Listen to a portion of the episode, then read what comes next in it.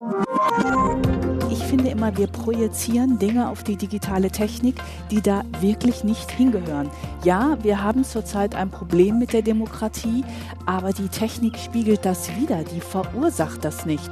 Niemand im Internet zwingt irgendwen dazu, Verschwörungstheorien zu verbreiten. Algorithmen können nicht fair oder unfair sein. Algorithmen sind erstmal Algorithmen, das sind Nullen und Einsen. Was dann der Nutzer damit gemacht hat oder der es designt hat, da kommt die Fairness ins Spiel. Die Gefahr bei den Nullen und Einsen besteht, dass wir die Kleinen verlieren.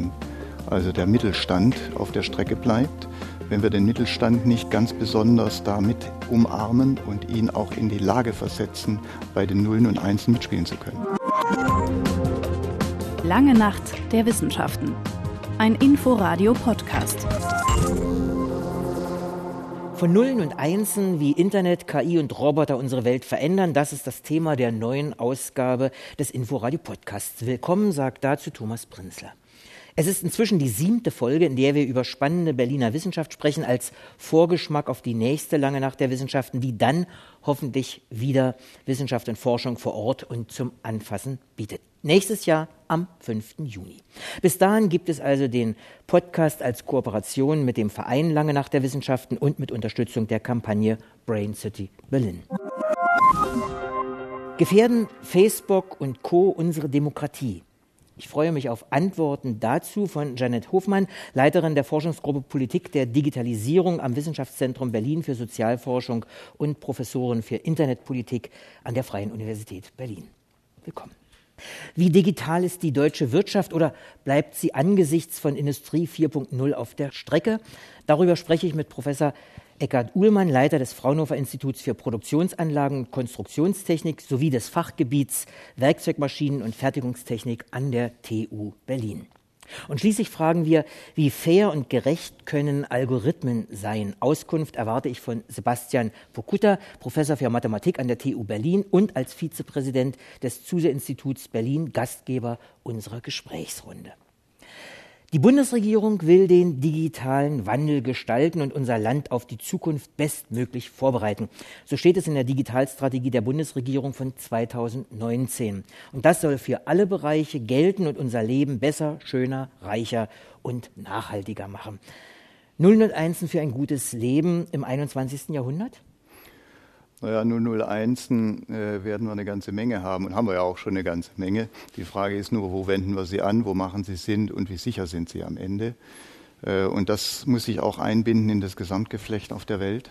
Alle machen Nullen und Einsen inzwischen, nur sie machen sehr unterschiedlich, sehr unterschiedlicherweise. Und wir dürfen nicht vergessen, bei den vielen Nullen und Einsen, da stecken auch Investitionen dahinter. Also wenn wir in Richtung, jetzt komme ich aus der Ecke Industrie 4.0, mal bei Nullen und Einsen an Industrie 4.0 denkt, und überlegt, was für Investitionen da auch notwendig sind, bevor man das tatsächlich auch gut leben kann, das Null und die Eins. Äh, dann stellt man fest, und Roland Berger sagte das, wir brauchen eine große Investition, um das zu schaffen. Und die Gefahr bei den Nullen und Einsen besteht, dass wir die Kleinen verlieren. Also der Mittelstand auf der Strecke bleibt. Wenn wir den Mittelstand nicht ganz besonders damit umarmen und ihn auch in die Lage versetzen, bei den Nullen und Einsen mitspielen zu können. Herr Ullmann, wie Sie das machen wollen, was Sie da für Ideen haben, darüber werden wir reden. Frau Hofmann, äh, Nullen und Einsen für ein gutes Leben? Ich finde, Herr Ullmann hat gerade schon ein gutes Stichwort genannt. Das mit der Varianz, das ist auch aus meiner Sicht sehr wichtig, weil es uns zeigt, dass wir Optionen haben. Technik aus meiner Sicht ist keine eigengesetzliche Angelegenheit. Gerade die digitale Technik ist so flexibel, dass wir immer wieder neu einen Stempel aufdrücken können und sagen können, so wünschen wir uns das und so wünschen wir das nicht. Das große Problem, was ich zurzeit sehe, ist, weil wir ja international international äh, digitale Technologien entwickeln und einsetzen, wir kein Gremium haben, das auch Nein sagen kann, zum Beispiel zu Gesichtserkennungstechnologien und Ähnlichem. Uns fehlt die Möglichkeit, auch Prozesse wieder abzubrechen. Gesichtserkennung ist ja gerade abgewählt worden, jedenfalls für eine gewisse Zeit. Sie wird aber, Sie äh, vermuten das ganz richtig, irgendwann kommen und dann muss darüber diskutiert werden. Herr Pokuta. Ich denke, was auch wichtig ist zu berücksichtigen, ist, dass wir nicht äh, auf einer Insel existieren, sondern im Gesamtkontext der Welt und also international unterwegs sind und dass man alle Maßnahmen, alle Dinge, die man dann tun möchte, dann auch einfach in diesen internationalen Kontext eingebettet betrachten muss. Und äh, ich finde es ehrlich gesagt gefährlich, nur lokal zu betrachten, weil man dann halt ähm, verschiedene Entwicklungen verpassen kann, auf der anderen Seite aber auch dann vielleicht nicht die neuesten Sicherheitsstandards oder ähnliches äh, berücksichtigt. Bevor wir weitermachen, äh, versuchen äh, Sie oder vielleicht fühlt sich einer besonders berufen, erstmal zu definieren, was unter Digitalisierung zu verstehen ist mhm. damit sozusagen der Hörer klares Bild hat. Mhm. Ich kann gerne anfangen. Also äh, wenn, wenn, wenn ich in das Thema Digitalisierung denke, denke ich natürlich äh, immer ein Stück weit äh, insbesondere an diese ganzen neuen datengetriebenen Verfahren, künstliche Intelligenz, Machine Learning und wie man es auch immer nennen mag. Am Ende des Tages geht es immer um das Gleiche. Ich habe eine große Datenmenge, wo ich irgendwie Einsichten gewinnen möchte, mit Hilfe von Computern, die ich dann überführen möchte in Entscheidungen. Und äh, die ganze Digitalisierung zielt halt darauf ab, diesen Prozess in, in einer gewissen Art und Weise äh, zu digitalisieren und zu beschleunigen. Ähm, jetzt die, die Definition ist, glaube ich, immer sehr schwierig. Also wenn man sich die Nachrichten anschaut, äh, da gibt es immer sehr viel Angst und sehr viele Missverständnisse an verschiedenen Stellen. Und ich denke, ähm, ich will einfach mal meine Lieblingsdefinition an der Stelle äh, vielleicht geben. Äh, es gibt immer diese Diskussion, was ist denn künstliche Intelligenz und ähm, wenn man mit verschiedenen Leuten redet äh, und vielleicht viele, viele Jahre zurückgeht, dann werden die Leute sagen, naja, als wir äh, Schach spielen wollten, haben die Leute gesagt, sobald wir einen Computer bauen können, der Schach spielen kann, das ist künstliche Intelligenz. Das haben wir dann erreicht und dann haben die Leute gesagt, naja, war doch nicht so schwierig, ist einfach nur so ein bisschen mit Computer suchen und am Ende des Tages äh, war nicht so schwierig. Aber wenn wir einen Computer bauen können, der kreativ ist in irgendeiner Art und Weise, das ist künstliche Intelligenz, weil es diesen menschlichen Aspekt der Kreativität in irgendeiner Art und Weise abbildet. Äh, auch das ist dann passiert. Wir haben Computersysteme gebaut, die in beliebigen Stilen von berühmten Künstlern Bilder regenerieren können. Und dann haben die Leute wieder gesagt, naja, das ist nicht künstliche Intelligenz, das ist einfach nur Neural Style Transfer, wie man es auch immer nennen möchte. Und dann haben die Leute gesagt, naja, wenn wir aber Go spielen könnten, Go braucht Kreativität, Strategie und all solche Dinge, das wäre wirklich jetzt künstliche Intelligenz, weil es die, die menschlichen, inhärenten, wichtigen Dinge äh, äh, abbildet. Und auch das haben wir geschafft und dann hieß es, naja, das war auch keine künstliche Intelligenz. So, am Ende des Tages ist es halt immer so, dass wir als künstliche Intelligenz das definieren, was wir noch nicht können und alles andere bekommt einen neuen Namen, weil es einfach trivialisiert oder, oder kommoditisiert wird. Und ja, das ist meine Definition von künstlicher Intelligenz an der Stelle. Ergänzung von, von Ihnen? Ja, ähm, ich stimme dem vollkommen zu. Das ist auch das Lustige an unserem Verständnis von KI. Es ist immer morgen und nicht ja. das, was wir gerade machen. Aber mir wäre noch ein anderer Aspekt wichtig. Wir haben lange Zeit auf Digitalisierung ähm, als einen Prozess geguckt, der technisch abbildet, was wir vorher möglicherweise ohne Technik betrieben haben. Inzwischen sehen wir aber etwa am Beispiel Plattformen, dass wir auch das, was wir vorher gemacht haben, heute grundlegend transformieren. Märkte sehen heute anders aus, äh, weil sie durch Plattformen organisiert werden. Das heißt, mit Digitalisierung gehen auch grundlegend Transformationsprozesse einher. Also die künstliche Intelligenz ist ja auch, wie Sie ja sagten, Herr Bokuta, äh, kein, keine neue Entwicklung.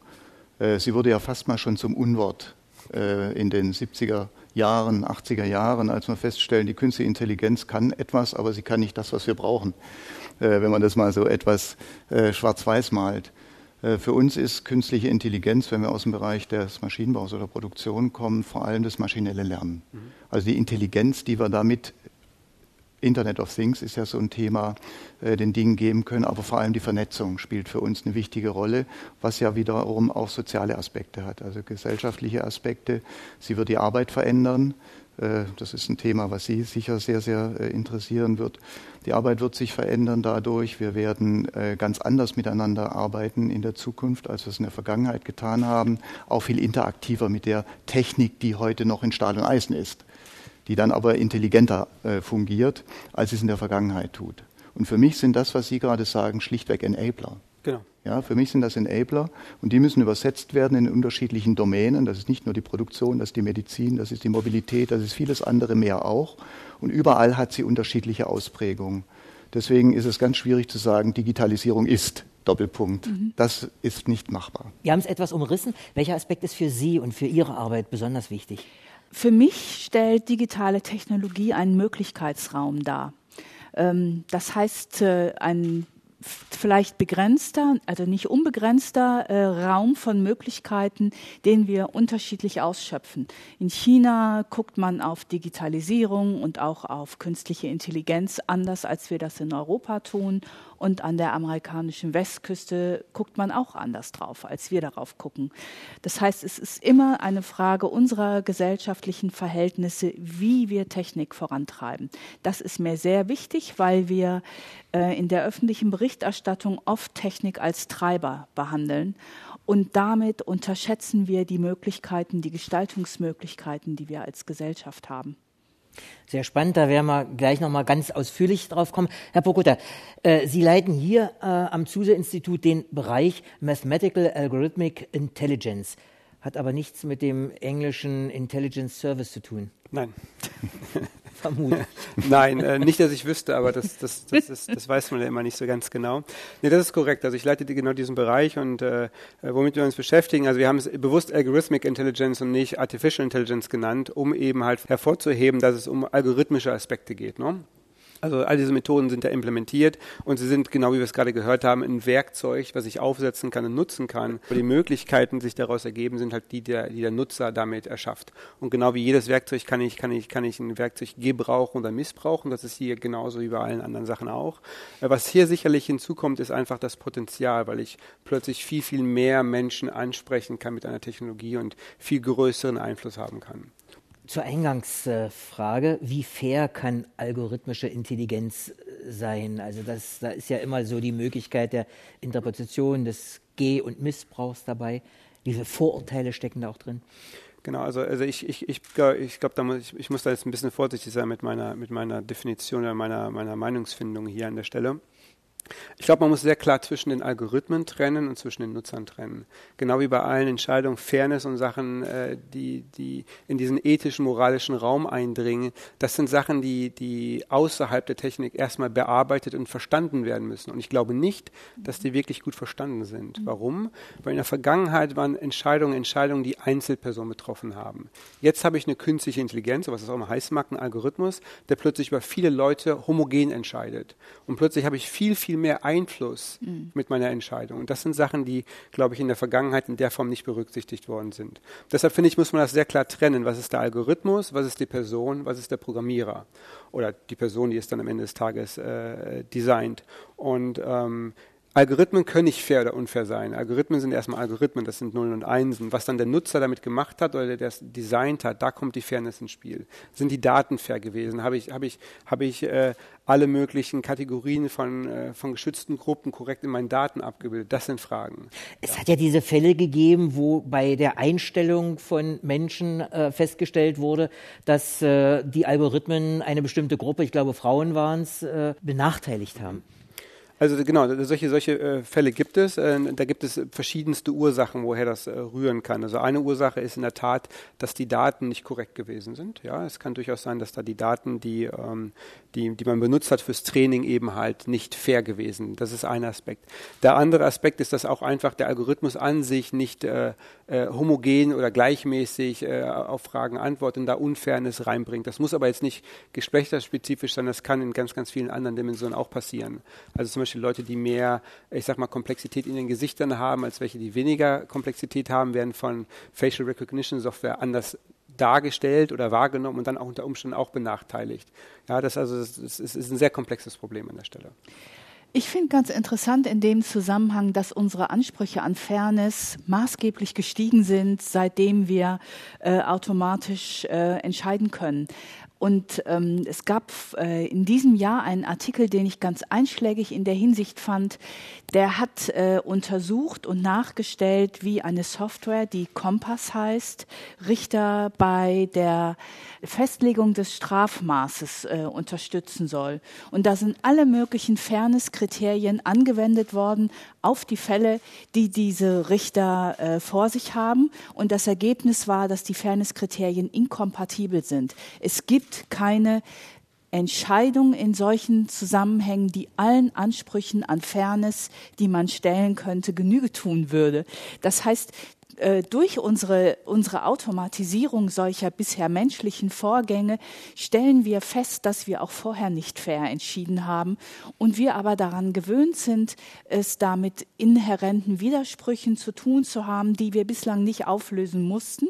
Aber jetzt, wo wir sozusagen nachprüfen können, wie ein Algorithmus entscheidet und wie der Datensatz zusammengesetzt ist, der quasi den, Rhythmus, den Algorithmus trainiert hat, haben wir Ansprüche daran, selber wie eine Maschine zu sein. Genau. Und das ist äh, geradezu paradox. Ja. Das, das, heißt, das heißt aber, äh, hoffe ich, äh, dass es keine Software geben wird, die dem Richter die Urteile schon mal fertig? Das ist eine zweite interessante Frage. Wie gehen Richter eigentlich mit solcher Software um?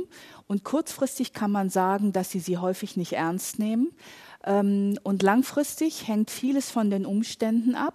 Nehmen wir mal den Fall einer Ärztin, die rechtfertigen muss, äh, warum sie abgewichen ist von den äh, Empfehlungen, die sie erhalten hat aus versicherungsrechtlichen äh, Gründen. Die wird sich zweimal überlegen, ob sie dieses Risiko eingeht oder nicht. Insofern wird viel davon abhängen, welche Relevanz wir solchen äh, Assistenzsystemen künftig zuschreiben und wie wir genau die Arbeitsteilung zwischen beiden anlegen. Wir wissen das ja auch äh, von Flugzeugen, äh, wo wir befürchten müssen, dass Piloten ihren Dienst nicht mehr tun, wenn sie zu selten selber entscheiden müssen. Also wir wollen ja nicht zu einer Entwertung von hochqualifizierter Arbeit kommen. Also ich habe sofort die, die Idee autonomes Fahren. Das ist ja letztlich genau die Frage, wie viel Autonomie gebe ich an die Maschine, mhm. äh, an den Algorithmus im Auto ab. Mhm. Also bei diesen Entscheidungen, im Prinzip werden ja nur Entscheidungen vorbereitet. Also es werden Entscheidungsvorschläge vielleicht von Systemen gemacht. Die Gefahr, die besteht, dass wir zu systemgläubig sind. Also dass wir sagen, wenn das System sagt, das ist so, dann ist das so. Mhm. Äh, in Wirklichkeit ist aber die reale Realität teilweise eben anders.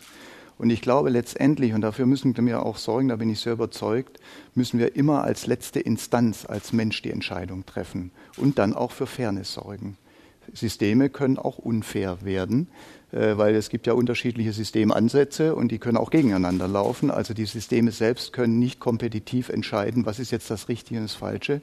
Der Mensch muss also am Ende selber noch entscheidungsfähig bleiben und auch sich integrieren in das Gesamtsystem. Und das ist eine Herausforderung.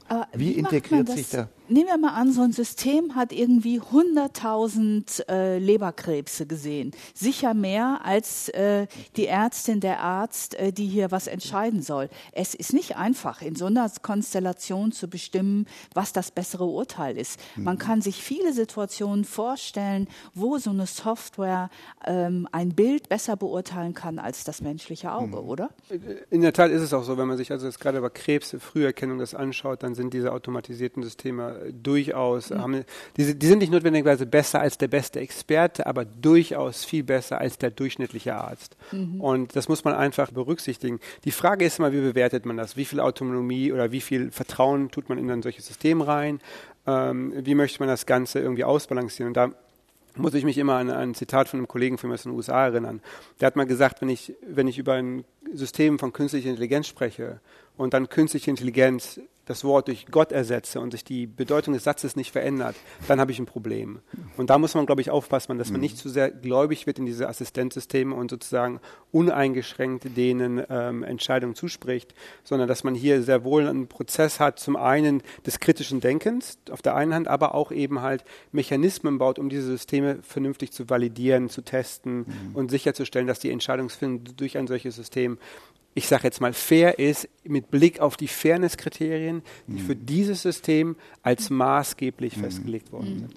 Aber in Ihrem Beispiel, das Sie gerade genannt haben mit dem Krebs, natürlich sind da 100.000 Evaluationen vom System gemacht worden und erweitern den Blickwinkel, den der Mensch mit seiner begrenzten Erfahrung vielleicht auch nicht hat. Sie sagen, der normale Arzt hat möglicherweise gar keine Möglichkeit äh, zu entscheiden, weil er viel zu unerfahren ist. Ich glaube, es gibt ihm ein breiteres Blickfeld und am Ende wird er aber trotzdem selbst entscheiden müssen, weil er die Verantwortung trägt für das Ergebnis nach der Operation. Da kann er nicht sagen, das System hat aber gesagt, so und so muss ich es machen. Wir beschreiten jetzt mal einen Seitenweg, kommen darauf sicherlich äh, zurück. Herr Bogota, Ihr Institut trägt den Namen von Konrad Zuse. Da gibt es äh, demnächst zwei Gedenktage. Am 18. Dezember ist der 25. Todestag von Konrad Zuse. Wichtiger ist aber der 12. Mai 1941. Da stellte er mit dem Z3 den weltweit ersten funktionsfähigen Digitalrechner vor, der 80. Jahrestag. Also auch Grund, dass wir heute hier sind. Der Computer, kann man also feststellen, ist ein Berliner. Ja, wenn man mich natürlich fragt, muss ich natürlich das äh, bejahen. Wenn man jetzt mit den Amerikanern oder den, den, den Briten sprechen würde, würde da vielleicht eine etwas andere Antwort zu hören sein. Aber äh, es, es, ist korrekt. Also der, der, der, der Z3 war sicherlich einer der ersten Computer oder Konrad Zuse war sicherlich einer der Pioniere in dem Bereich. Über die Motivation, den Z3 zu bauen, hat Konrad Zuse mal das Folgende in einem Vortrag gesagt. Ich habe dann gesagt, eigentlich ist das eines Menschen unwürdig, zumindest eines Studenten unwürdig, der in so einer schönen Stadt wie Berlin lebt und muss solche sture Rechenarbeiten machen.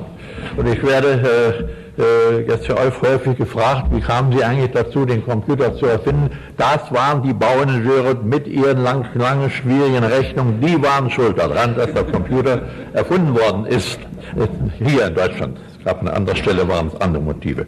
Aber eins ist diesen ganzen Entwicklungen gemeinsam, auch denjenigen, die etwa gleichzeitig, vielleicht mit ein paar Jahren Zeitverschub drüben in den USA geleistet wurden, es waren Mathematiker, Wissenschaftler, Ingenieure, die für ihre eigenen Zwecke dieses Gerät, diese Geräte geschaffen haben, weil die offizielle Büromaschinenindustrie nicht in der Lage war, derartige Geräte zu liefern und auch überhaupt nicht die Notwendigkeit war.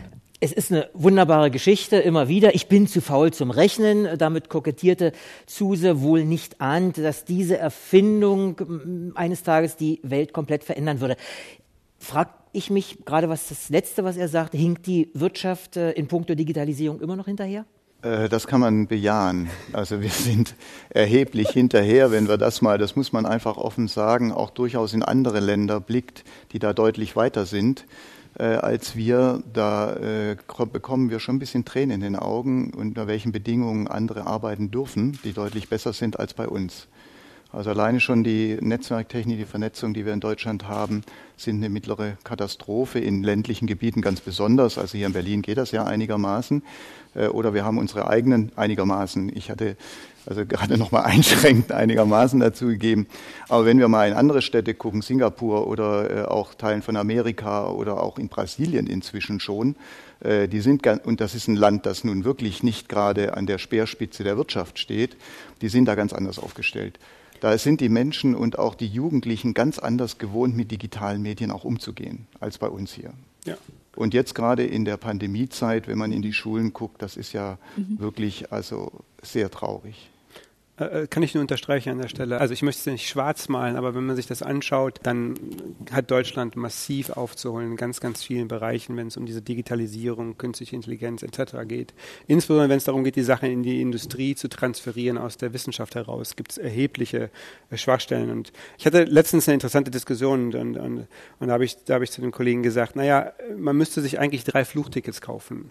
Das erste Ticket nach Shenzhen in China, das ist das chinesische Silicon Valley, das andere ins äh, Silicon Valley in den USA und das dritte nach Tokio äh, in, in, Japan, um einfach mal zu sehen, welche Möglichkeiten es gibt und was möglich ist. Wenn man sich das anschaut, äh, Deutschland ist, ist, wenn man je nachdem, welches Maß man jetzt zugrunde legt, äh, in Wirtschaftsleistung das viertgrößte Land. Auf der anderen Seite, wenn man sich Digitalisierung anschaut und schaut, wo die anderen drei Länder sind, äh, ist eine erhebliche Lücke zwischen dem, wo Deutschland ist und dann, wo diese anderen drei Länder vor uns äh, sich befinden. Selbst in Berlin rennt man ja oftmals noch dem 4G oder LTE hinterher von Brandenburg oder Sauerland ganz schweigen. Der Z3, kommt nochmal auf den zurück, ist äh, über Kleiderschrank groß, ist als Nachbau im Übrigen im Technikmuseum hier in Berlin und in München auch äh, anzusehen und äh, vorführbar. Ein Ur-Ur-Urenkel von Zuses Z3, äh, Prokutta, steht hier im Institut im Keller. Wir haben auch einen Superrechner unten im Keller stehen. Äh, tatsächlich ist es so, dass wir seit ein paar Tagen äh, nationales äh, Hochleistungsrechenzentrum sind oder geworden sind.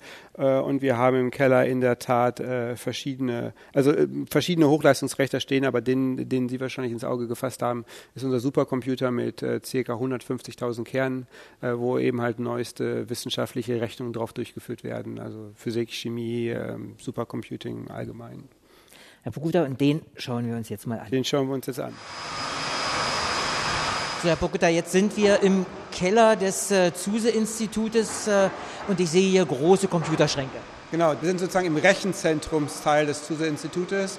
Und was Sie hier sehen, ist unser Großrechner, das ist die Lise äh, aus dem HLRN-Verbund. Ähm, dabei handelt es sich um ca. 140.000 Kerne, also stellen Sie sich das vor wie 140.000 Laptops.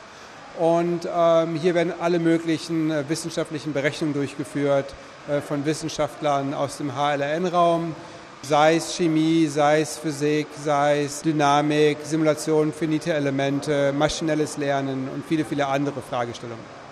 Wir haben ja gesagt, dass äh, von Konrad Zuse der Rechner schon äh, ziemlich groß war. Der äh, stellt hier alles in Schatten. Von der Größe her ist es tatsächlich für einen Supercomputer immer noch relativ kompakt. Äh, wenn man das aber mit dem ursprünglichen äh, Z3 von Zuse vergleichen würde, ist das natürlich hier nochmal deutlich größer, ja. Äh, Sie haben gesagt, es entspricht also der Rechenleistung von 140.000 Laptops. Was können Sie da jetzt mehr als, sagen wir mal, noch vor fünf Jahren? Es geht ja exponentiell hinauf. Ja, also es, es, sind zwei Dinge. Zum einen geht es darum, einfach Problemskalen bearbeiten zu können, die wir sonst nicht hätten bearbeiten können. Also einfach nur schiere Größe.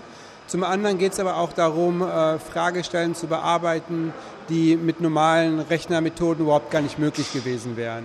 Äh, hinzu kommt, was wir hier auch machen, ist, wir forschen an High Performance Computing an sich. Also es da geht darum, neue Algorithmen zu entwickeln, die dann entsprechend auf hochperformanter paralleler Architektur funktionieren können, so wie hier auf Lise, unserem Supercomputer.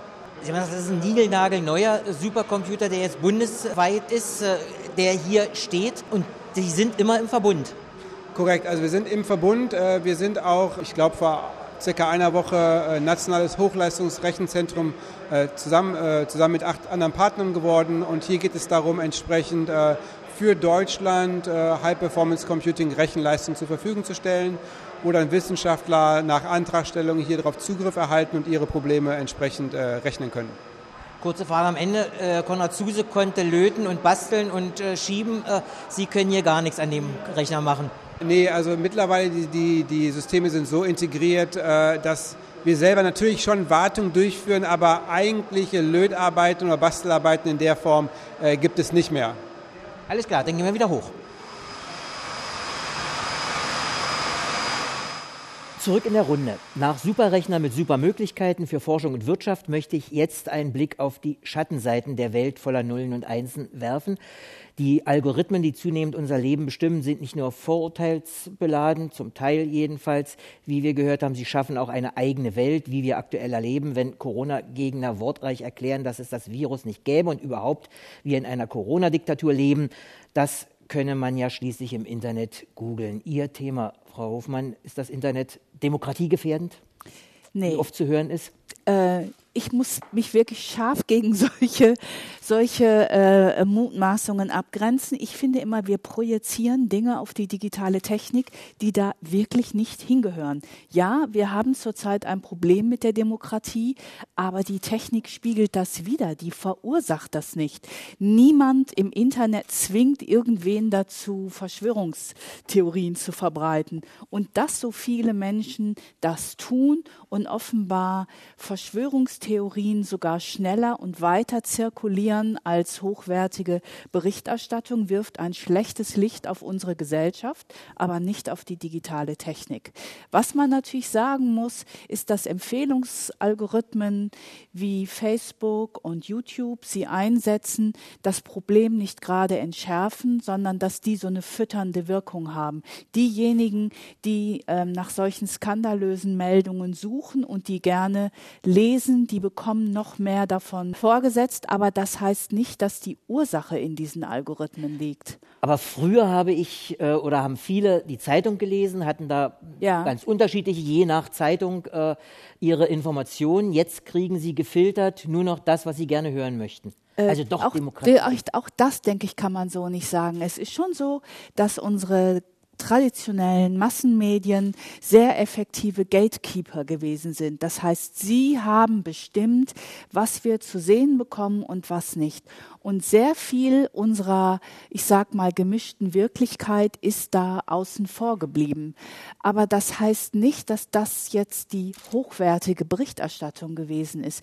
Wir haben uns damals ja auch über die politische Macht der Presse immer wieder beschwert in den 70er und 80er Jahren, weil wir sie als sehr selektiv empfunden haben.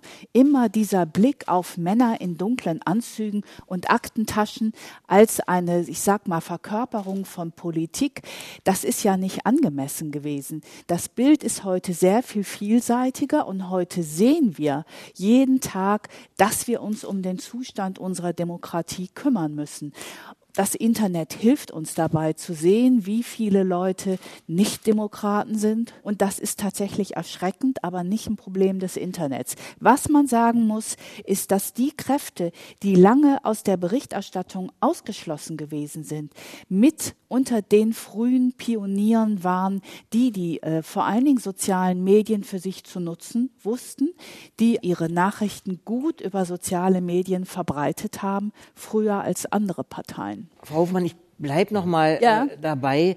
Wir erleben ja, Sie sagten es ja auch, wir erleben einen Donald Trump, der äh, Twitter extensiv äh, nutzt, äh, nicht nur für die Verbreitung der Wahrheit, mhm. um Politik zu machen. China zensiert das äh, Internet, russische Bots und Trolle mischen sich in westliche Politik äh, ganz heftig ein. Das wäre fortzusetzen ins Unendliche.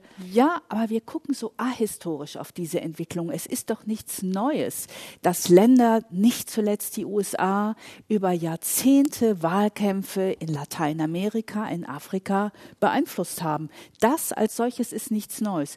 Heute tun wir das mit digitalen Mitteln und häufig in einer Art und Weise, dass wir das alle sehen können. Aber es hat auch vorher schon stattgefunden. Es ist verkürzt zu denken, das Digitale sei schuld daran. Wir alle müssen uns überlegen, ob wir in dieser Welt leben wollen, in der wir gerade leben, oder was wir tun können, um sie lebenswerter zu machen. Aber Erstens kann man das Digitale nicht zurückdrehen. Das ist eine Zahnpasta, die wir nicht wieder in die Tube reinbekommen. Und ich persönlich würde auch auf nichts davon heute verzichten wollen. Abgesehen von Technologien, wie ich sie auch schon erwähnt haben, habe Gesichtserkennungssoftware und ähnliches. Das finde ich nicht wünschenswert. Das finde ich auch tatsächlich ähm, Grundrechte gefährdend.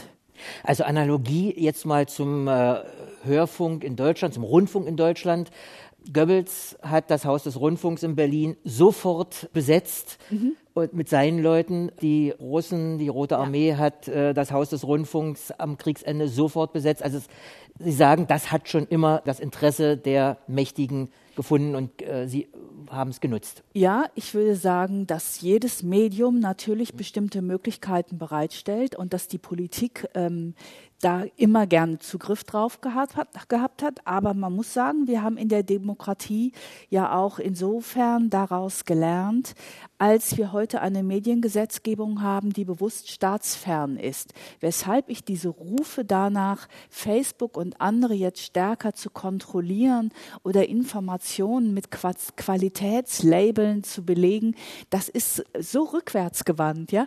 Das nimmt sozusagen unsere Regulierung der Medien faktisch zurück und missachtet auch die Gefahr, die daran, äh, darin liegt, wenn man eine Autorität schafft, die in unser Namen die, Info, die Qualität von Informationen bewerten will. Stefan Rammler, Direktor des Instituts für Zukunftsstudien und Technologiebewertung, hat in einer Sendung über Digitalisierung gesagt, die könne das Paradies auf Erden schaffen oder die kapitalistische Hölle. Auf welchem Wege sind wir? Ach, ich würde sagen, so irgendwo in der Mitte. Erstens sind wir ja noch ganz früh im Prozess. Es ist ja davon auszugehen, dass sich da noch viel tut. Was man im Moment sehen kann, ist, dass die Nationalstaaten stärker regulativ durchgreifen. Ähm, das ist sicher nötig, aber ich sehe das auch mit ein bisschen Sorge, weil es häufig auch unsere Grundrechte einschränkt. Man muss ja sehen, dass der große Unterschied zu den klassischen Massenmedien heute darin besteht, dass wir nutzergenerierte Inhalte haben, also es auch um unsere Meinungsfreiheit geht und nicht nur darum, ähm, Journalistinnen und Journalisten zu regulieren.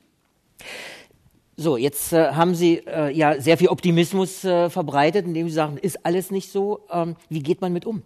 Äh, ich sehe schon Gefährdungen unserer Demokratie heute, aber ich sage nicht, dass man das den Medien in die Schuhe schieben sollte. Das ist ein wichtiger Unterschied.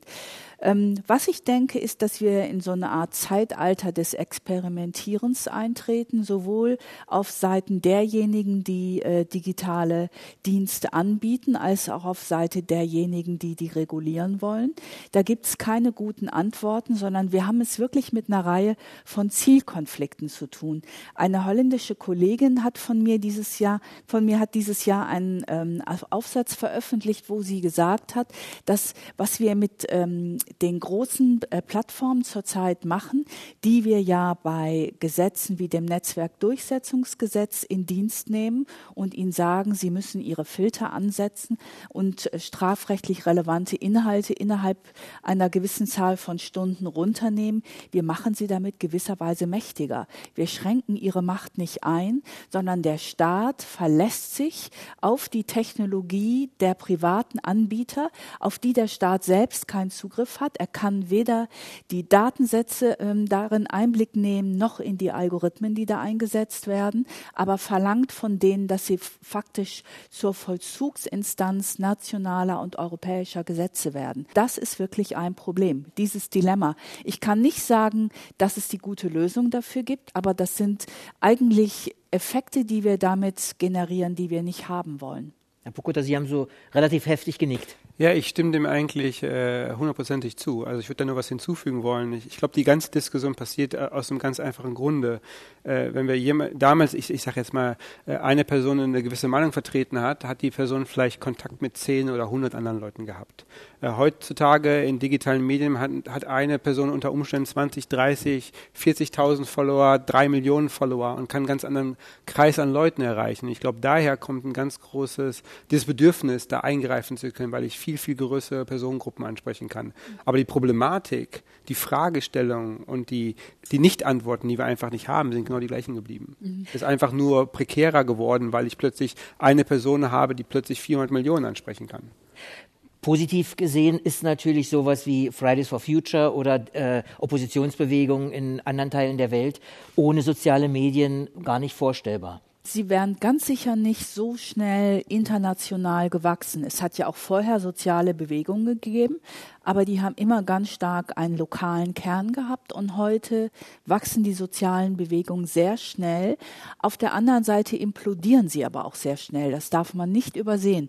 Viele dieser sozialen Bewegungen haben ja nicht mehr eine feste äh, organisationale Form, Hierarchien, Ansprechpartner, sondern sie haben eher so was Schwarmhaftes. Arabischer sie, Frühling, Stichwort. Ja, sie, also wesentlich ist, dass sie häufig keine Repräsentationsformen haben, sondern jeder sprechen kann, jeder sehr stark seine individuelle Rolle darin enthält. Und das ist eine Form der politischen Organisation, die stark digital getrieben ist und sich deutlich unterscheidet von Jahrzehnten äh, in der Bundesrepublik, wo äh, politisches Engagement eher parteiförmig war. Die junge Generation hat darauf nicht so eine große Lust. Die organisieren sich lieber projektförmig, will sagen temporär und mit einem eher niedrigeren Commitment. Das ist ziemlich wichtig. Aber auf der anderen Seite heißt es, sie haben auch nicht die entlassenden Funktionen für sich, die so ein Parteiapparat nun mal mit sich bringt. Das heißt, sie sind beständig damit beschäftigt, auch ihre Organisation, ihr Momentum aufrechtzuerhalten. Und damit verbrennen die Leute zum Teil auch. Digitalisiert euch, hieß es im T3N-Magazin für digitale Pioniere, dann wird alles gut oder sogar besser, dann gelingt ein zweites Wirtschaftswunder. Das ist doch mal eine optimistische Sicht, Herr Ullmann. Naja, die Wirtschaftswunder äh, wird es so schnell nicht geben und die Digitalisierung an sich wird es auch alleine nicht schaffen.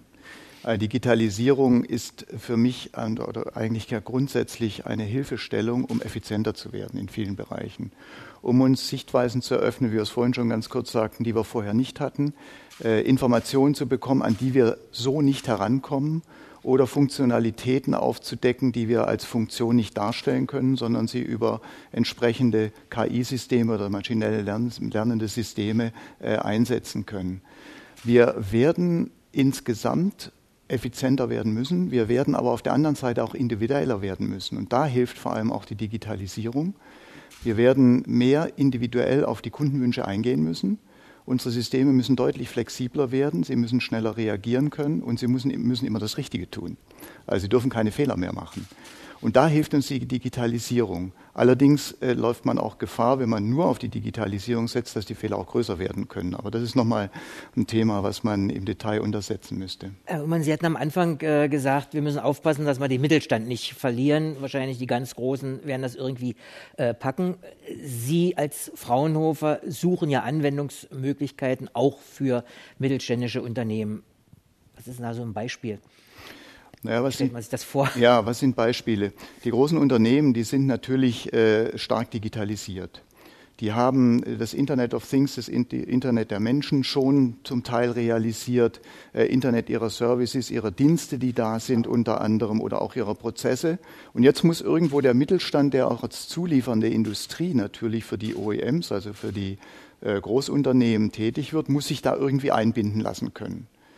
Wenn diese kleinen und mittelständischen Unternehmen diese ganze Systemwelt, die ja auch technische Aufwände, Investitionen bedeutet, nicht leisten kann oder auch die Lösungen nicht schaffen kann, um sich andocken zu können, dann bleiben diese Unternehmen auf der Strecke. Was wir da tun, ist Folgendes. Wir müssen äh, gegenüber auch der Großindustrie die eigene Lösung schafft, auch am Ende sogar eigene ähm, äh, Strukturen aufbaut, müssen wir die kleinen Unternehmen befähigen, Lösungen bereitzustellen, womit sie sich andocken können. Also wir haben beispielsweise, um es mal ganz konkret zu machen, wir haben einen, ja, wir haben es genannt, Berliner Koffer für Industrie 4.0. Äh, in diesem Berliner Koffer, es geht darum, und am Anfang war das ja leider anders gewesen, da hat man gesagt, Industrie 4.0 ist das Wunderwerk, das wir jetzt haben und alles wird besser. Äh, und dann ist entstanden daraus, weil es sehr stark zu wenig domänenorientiert getrieben worden ist und sehr wenig Fachleute dabei waren, die zu den Domänen etwas wussten, wurde es ja fast schon zum Unwort des Jahres, des Industrie 4.0. Und wir haben auch noch ganz wenig erst erreicht. Wir haben also Folgendes gesagt, wir müssen Lösungen schaffen, die die kleinen, die mittelständische Industrie direkt adaptieren, also anwenden kann. Also haben wir einen Baukasten aufgebaut, ein Industrie 4.0, wenn Sie so wollen, Baukasten. Wir nennen das digital integrierte Produktion. Wir vermeiden den Begriff Industrie 4.0. In diesem Baukasten finden sich einzelne Lösungsbausteine für die Digitalisierung. Also das sind beispielsweise Aktorigen, Sensorigen, äh, Softwarekonzepte, Telekommunikationseinrichtungen, vieles mehr, wo wir ganz schnell erproben können in den Unternehmen, was macht Sinn und was macht keinen Sinn.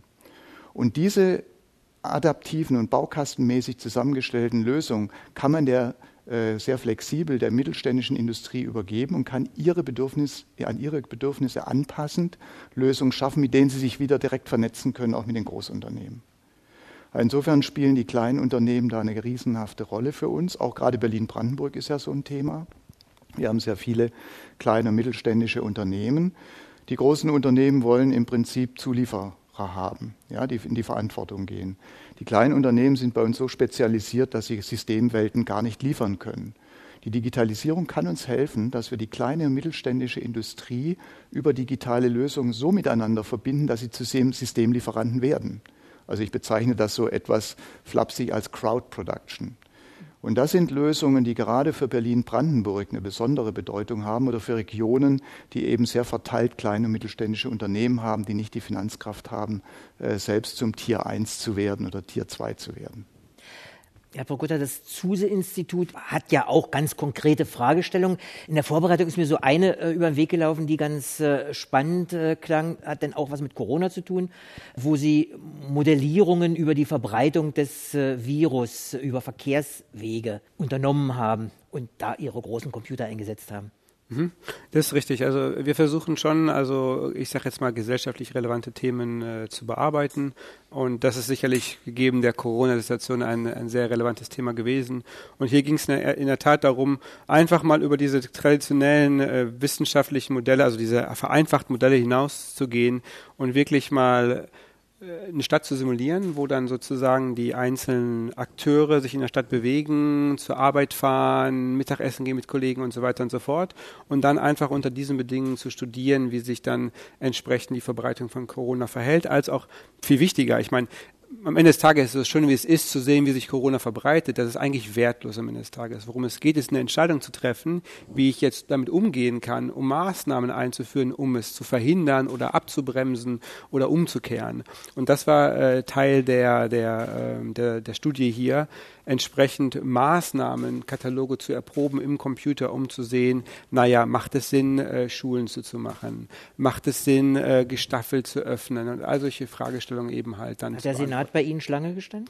Ähm, also es gab, also ich, ich, muss da vorsichtig sein, wie ich das beantworte natürlich. Es hat verschiedene äh, interessante Gespräche dazu gegeben. Gut, das Zögern, ist, so. das Zögern ist Antwort genug. Hat der alte Hexenmeister sich doch einmal wegbegeben und nun sollen seine Geister auch nach meinem Willen leben, so fängt Goethes Zauberlehrling an, Ausgang ist bekannt und äh, stellt sich natürlich im Zusammenhang mit der Digitalisierung die Frage, auch bei Industrie 4.0, äh, und bei anderen Dingen, wo liegen eigentlich die Gefahren und Risiken? Datenschutz, Cyberkriminalität. Gut, Datenschutz, ähm, das ist ein Thema, das ja in aller Munde ist. Und sehr viele stellen sich die Frage oder arbeiten auch an Lösungen, um den Datenschutz deutlich zu erhöhen. Und wir haben inzwischen gelernt, nachdem auch im Pentagon mal eingebrochen worden ist, dass jeder Datenschutz auch irgendwo äh, ein gewisses Risiko hat, nämlich nicht wirksam zu sein. Ähm, die Frage ist ganz einfach am Ende, äh, was machen wir mit den Daten und wie schützen wir auch äh, im Prinzip uns selbst vor Datenklau und vor Nutzung von sensiblen Daten, die wir auch aus den Systemen ja jetzt herausbekommen. Und äh, die eine Lösung sind natürlich Sicherheitssoftwaren, die wir da verwenden, aber eine andere Lösung ist eine ganz andere, die wir verfolgen. Wir verteilen gar keine sicherheitsrelevanten Daten sondern wir erzeugen aus den Daten, die sicherheits- und personenbezogen relevant sind, aus den Unternehmen und verarbeiten sie direkt im aufnehmenden System. Das heißt also, die Daten werden im System beispielsweise in einem Sensor schon interpretiert und es werden daraus, auch in Verbindung mit den cyberphysikalischen Systemen, werden dann Informationen generiert und nur diese Informationen werden weitergegeben. Und diese Informationen sind für einen Dritten nutzlos. Also er fängt damit ganz wenig nur an. Das heißt also, so haben wir schon mal eine sehr, sehr hohe Sicherheit, dass wir mit den Daten äh, äh, sicher unterwegs sind. Ein anderes Problem ist natürlich, wenn wir von Digitalisierung sprechen, wir simulieren auch sehr viel.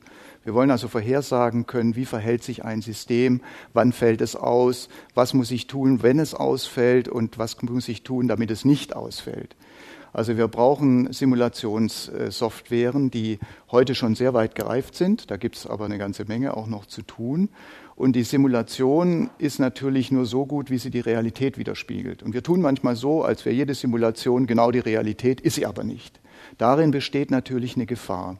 Denn dann werden da Ergebnisse interpretiert bzw. herausgeworfen, die am Ende zu Störungen führen können, weil sie einfach der Realität nicht entsprechen. Und man kann sie auch relativ leicht durch Parameteränderungen so verändern, wie man sie braucht. Das ist eine gewisse Gefahr. Ein anderes Risiko, äh, was wir heute haben, wenn wir beispielsweise so neuronale Netze nehmen, äh, die wenden wir auch sehr viel an, haben wir übrigens vor 30 Jahren schon getan, als wir den Verschleiß von Werkzeugen im Prozess bestimmen wollten, aber da natürlich nicht rankommen. Äh, wenn man so überwachte, also neuronale Netze nimmt, die man anlernen kann, also man lernt ein neuronales Netz an, nehmen wir mal das als Blackbox, kennt die Eingangsgröße, kennt die Ausgangsgröße, das System lernt dabei, können da auch völlig unsinnige Ergebnisse trotzdem rauskommen. Idee ist ja dahinter, dass wenn eine unbekannte Eingangsgröße kommt, eine richtige Ausgangsgröße rauskommt, nachdem das System angelernt worden ist. Sie korrigieren mich, Boguta, wenn ich da was Falsches sage. Äh, aber auf der anderen Seite weiß man nicht, welche Merkmale und welche Kriterien diese Blackbox verwendet, um zu diesem Ergebnis zu kommen. Weil da gibt es ein schönes Beispiel. Bildverarbeitung hatten Sie äh, vorher genannt. Das System sollte erkennen, was ist ein Hund, was ist eine Katze. Äh, und das wurde dann angelernt mit Bildern von Hunden und Katze. Und siehe da, beim Lernprozess, das hat wunderbar funktioniert. Und dann hat man einem eine Katze vorgelegt und das System hat einen Hund erkannt. Frage warum? Ganz einfach, weil das System gar nicht Hund und Katze erkannt hat, sondern nur die Quellenangabe mit dem Logo des, desjenigen, der das Bild aufgenommen hat. Ja, und da gibt es viele andere Beispiele, die sehr kritisch werden können. Ich hoffe, dass äh, Sie und Sie, Herr Prokota, und äh, all Ihre Kollegen da noch äh, sehr intensiv und sehr äh, genau arbeiten, damit äh, Hund und Katze zukünftig und äh, andere schwere Dinge äh, wichtigere Dinge äh, unterschieden und erkannt werden können. Digitalisierung, Industrie 4.0, Roboter, maschinelles Lernen, all das steht auch für Ängste, Angst um Arbeitsplatz, Angst vor Veränderung, Angst vor Kontrollverlust. Ist das mehr als German Angst? Ich würde sagen, dass es vollkommen nachvollziehbar ist, dass man auf unsichere Entwicklungen mit Sorgen und Angst reagiert. Was ich als Sozialwissenschaftlerin interessant finde, ist, dass wir uns in aller Regel vor den falschen Dingen fürchten. Wenn wir uns die Entwicklung früherer Infrastrukturen, die sehr wichtig geworden sind, angucken, sagen wir Elektrizitätsnetzwerke, den ganzen Zugverkehr, dann sehen wir, dass wir immer vor falschen Dingen Angst hatten. Und deshalb bin ich auch immer so ein bisschen skeptisch, wenn ich nach Risiken und Chancen gefragt werde, weil die immer von dem Jetzt-Zustand ausgehen. Wir aber morgen jemand anders sein werden, weil es sind ja nicht nur Tools, die wir nutzen, sondern wir verändern uns als Menschen in unseren Erwartungen Erwartungen, Einstellungen etc. Wir werden tatsächlich andere Menschen. Und diese Veränderung, die können wir ganz schwer vorwegnehmen. Die lässt sich eben nicht so leicht simulieren.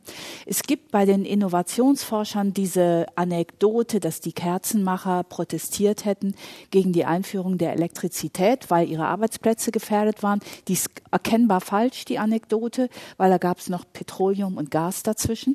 Aber trotzdem sind wir alle immer Kerzenmacher. Wir wissen nicht, wofür wir uns, worauf wir uns genau einstellen müssen. Wir sehen das ja auch bei der Digitalisierung, etwas, was in unserem Lebenszyklus stattgefunden hat, die wir am Anfang vollkommen unterschätzt haben. Auch die, die TCP/IP entwickelt haben, wussten nicht, was sie da gemacht haben der Fortschritt heute oder die Innovationen, die sind so verteilt über so viele verschiedene Organisationen und ähm, Kontinente und Kulturen, dass niemand gut vorwegnehmen kann, was da morgen passiert. Maschinenstürmerei wird. ist also schlechter Ratgeber. Ich, ich glaube, da kommt noch eine, noch eine andere Sache. Also ist, ich, ich stimme dem, dem vollkommen zu, aber am Ende des Tages ist es eine Frage des Mindsets.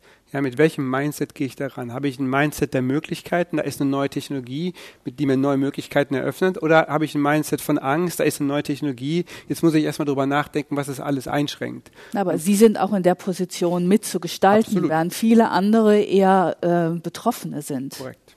Ich glaube, bei jeder Einführung einer neuen Technologie gibt es Ängste. Also wenn Sie die drei industriellen Revolutionen nehmen, als die Mechanisierung kam, haben die Leute furchtbar Angst gehabt, das ganze Handwerk geht und das passiert nichts mehr. Als der nächste Schritt Massenproduktion kam, mhm. äh, hatte man die Sorge, äh, es wird irgendwann mal gar keine Mitarbeiter mehr in den Unternehmen geben, insbesondere als es dann, als die Elektronik eingeführt worden ist und wir Computersysteme hatten. Und jedes Mal, auch die Automatisierung, ja, bei der Automatisierung, Gottes Willen, es gehen viele Arbeitsplätze verloren. Wenn man das historisch sich mal ansieht, es sind immer Arbeitsplätze entstanden. Und auch jetzt mit der Digitalisierung werden Arbeitsplätze weitere entstehen. Wir werden auf der einen Seite auch unterstützen, es sind ja Assistenzsysteme. Wir sagen, wir wollen nicht eine neue Automatisierung. Das ist auch immer so eine Diskussion. Das ist die zweite Automatisierungswelle. Nein, ist sie nicht. Es ist eine Welle, wo wir auch durch entsprechende Assistenz die Menschen weiter befähigen wollen, und zwar sehr individuell befähigen wollen durch Assistenzsysteme. Ich gebe Ihnen ein Beispiel. Äh, wenn wir heute über Facharbeitermangel klagen, äh, gerade auch bei uns hier in der Region, die wir uns auch nicht backen können, diese Facharbeiter. So haben wir Systeme entwickelt, um nur ein Beispiel zu nennen. Roboter hatten Sie vorhin auch mal angesprochen. Äh, Robotersysteme sind sehr schwierig zu programmieren. Das kann nur ein absoluter Fachmann machen. Heute programmieren wir die Roboter nicht mehr am Rechner, so wie wir es jetzt gemacht haben, sondern der Rechner läuft dahinter und der Mensch macht gestenbasiert vor, was der Roboter tun muss. Das heißt, es werden plötzlich Menschen in Arbeit kommen, die vorher nie eine Chance gehabt hätten, einen solchen Arbeitsplatz zu besetzen. Und da sind wir schon in der Zukunft und äh, da gibt es einen positiven Ausblick mit der YouTuberin Sina Acker Fräulein Chaos. Hören wir mal. Computer können inzwischen fast alles. Sie können Spickzettel auf Cola-Flaschenetiketten drucken, YouTube-Videos mit Kätzchen aufrufen oder sogar selbst produzieren, animieren, Homepages gestalten. Sie können geheime Regierungsdokumente veröffentlichen, Facebook erfinden, Games designen und noch ganz vieles mehr. So ziemlich nichts ist unmöglich. Und wisst ihr, was das Schöne daran ist? Wir können Computern einfach sagen, was sie bitte tun sollen. Und das Einzige, was wir dafür tun müssen, ist ihre Sprache lernen. So einfach ist das, oder? Eigentlich ist es genau umgekehrt. Die Computer müssen unsere Sprache lernen.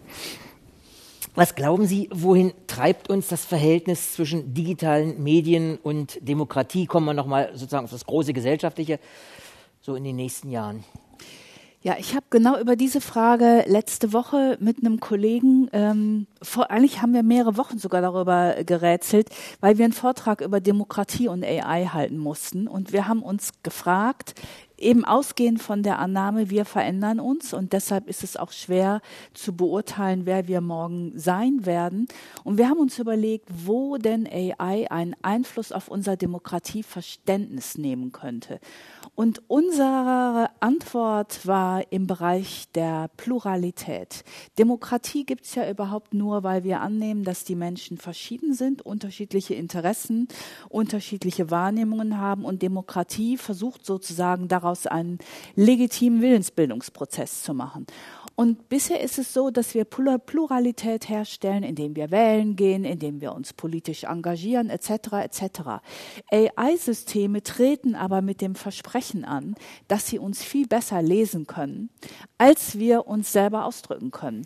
Ist es nicht zu erwarten, dass wenn wir alle beständig Datenspuren hinterlassen und AI-Systeme, die sozusagen die untersuchen, uns, wenn man so will, lesbar machen, wir Pluralität herstellen können, können, indem wir einfach Datenspuren auslesen und deshalb es gar nicht mehr nötig sein wird, dass wir Demokratie praktizieren, indem wir uns beständig politisch einmischen, haben wir uns gefragt. Könnte es also dazu kommen, dass wir konventionelle Formen des politischen Ausdrucks weniger achten, weil wir viel egalitärere Formen der Abbildung von Pluralität finden, weil es ist ja auch heute so, dass sich immer nur wenige politisch äußern und die meisten nur zugucken.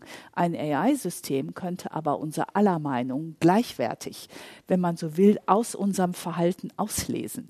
Das war eine rasante Zukunftsvision. Lassen wir an der Stelle so stehen. Herr Ullmann, Sie hatten äh, von der äh, eins, zwei, drei, vierten, ich glaube bei der fünften industriellen Revolution äh, sind wir jetzt. Äh, und Sie hatten gerade gesagt, also nicht äh, wir müssen die Sprache der Computer lernen, sondern die unsere und äh, dann wird alles gut. Naja, was heißt, es wird alles gut? Äh, es ist ja nicht die, die technische Umsetzung am Ende, sondern es sind die Geschäftsmodelle dahinter. Das sind die Lösungen, die wir schaffen, die dahinter uns Erfolg bringen oder auch nicht Erfolg bringen. Und äh, die fünfte, ich bin immer noch bei der dritten industriellen Revolution. Die vierte gibt es eigentlich gar nicht, weil die, äh, die vierte industrielle Revolution ist nichts anderes als eine Evolution aus der dritten. Ja, da ist nichts Revolutionäres dabei. Wir haben schon in den 50er Jahren haben wir schon die Digitalisierung vorangetrieben. Da waren die ersten Rechner in der Produktion, die ersten äh, ferngesteuerten oder CNC-gesteuerten Maschinen waren da. Was ist die fünfte industrielle, also für mich dann die vierte? Äh, ich glaube, wir haben mit der jetzigen äh, benannten vierten noch viel zu tun. Wir sind ganz am Anfang. Und wir in Deutschland sind besonders am Anfang, auch wenn wir sagen, wir hätten sie erfunden. Und übrigens, das darf ich sagen, das bin ich sehr selbstbewusst. Eigentlich hat unser Institut die erfunden, wir haben nur den Namen nicht erfunden. Wir hatten nämlich damals vom BMBF einen Auftrag zu prüfen, ob eine sich selbst äh, organisierende Produktion funktioniert, in dem Werkstücke mit Maschinen, äh, mit Anlagen und vielem anderen kommunizieren und sich selbst organisieren. Als das funktionierte, kamen dann drei Herren, die haben gesagt, ach, das heißt jetzt industrielle äh, Revolution, und zwar vierte industrielle Revolution. Wir sind noch ganz weit entfernt, äh, operativ die Dinge umzusetzen. Wir sind viel zu sehr im Engineering. Wir befassen uns mit Engineering. Andere Länder machen das ganz anders. Wir sind sehr mit, den, mit dem Engineering befasst und nicht mit der Applikation.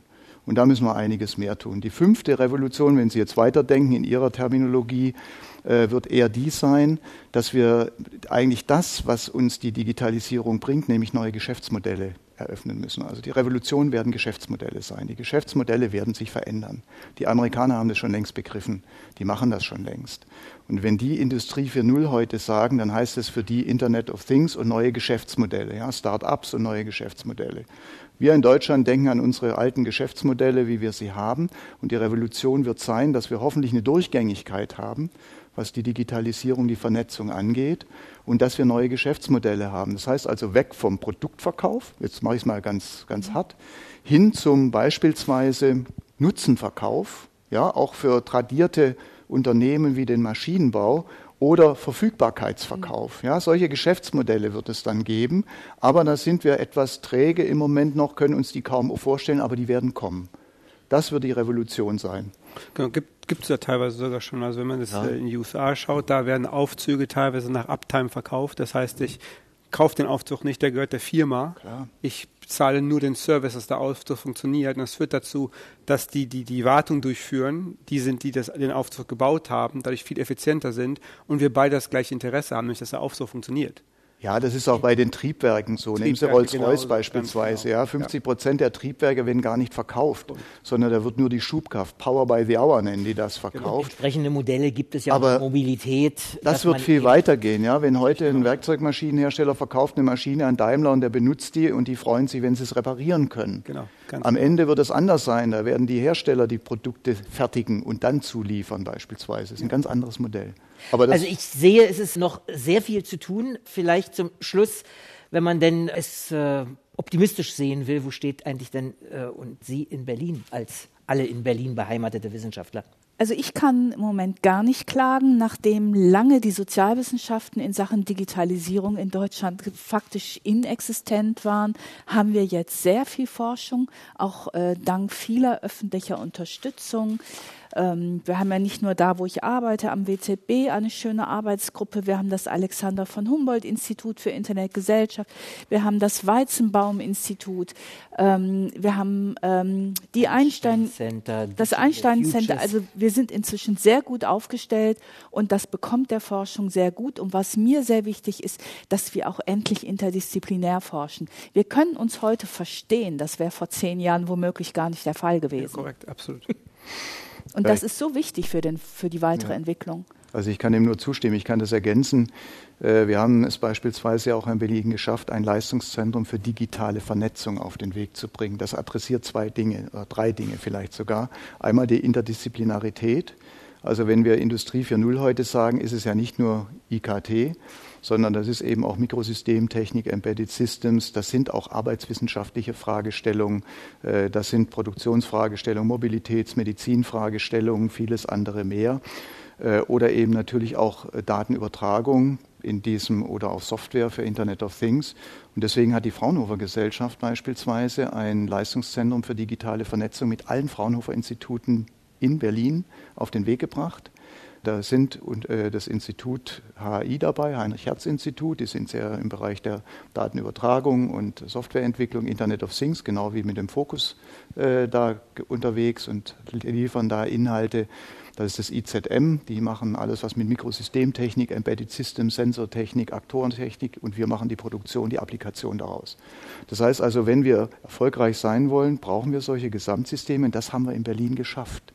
Auch, da muss man den Senat mal loben, äh, durch Mitteln des Senats, natürlich auch durch Eigenmittel äh, und natürlich, wie das bei Fraunhofer so ist, wir müssen unser Geld auch selber verdienen, natürlich durch Erfolge in der Akquisition mit Unternehmen. Und siehe da, plötzlich kommen Unternehmen aus aller Welt auf uns zu, äh, die dann wiederum Gesamtlösungen, nämlich Systemlösungen haben wollen.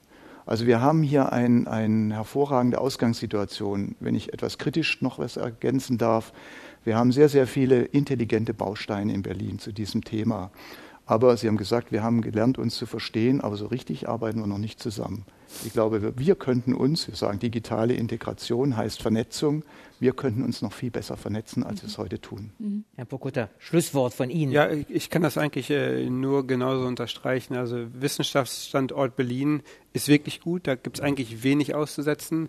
Ich denke, das wirkliche Problem ist dann, wenn die Wissenschaft äh, sozusagen äh, passiert ist, der Transfer in die Industrie. Und da gibt es noch einigen Stellen, wo wir äh, nacharbeiten müssen, um das besser in Innovation zu überführen.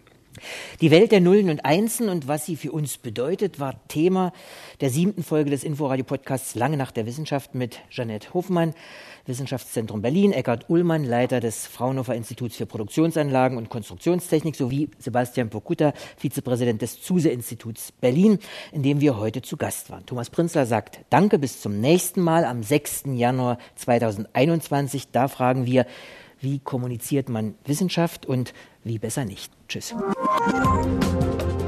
Lange Nacht der Wissenschaften. Ein Inforadio-Podcast. In Zusammenarbeit mit der Langen Nacht der Wissenschaften. Unterstützt von Brain City. Inforadio. Wir lieben das Warum.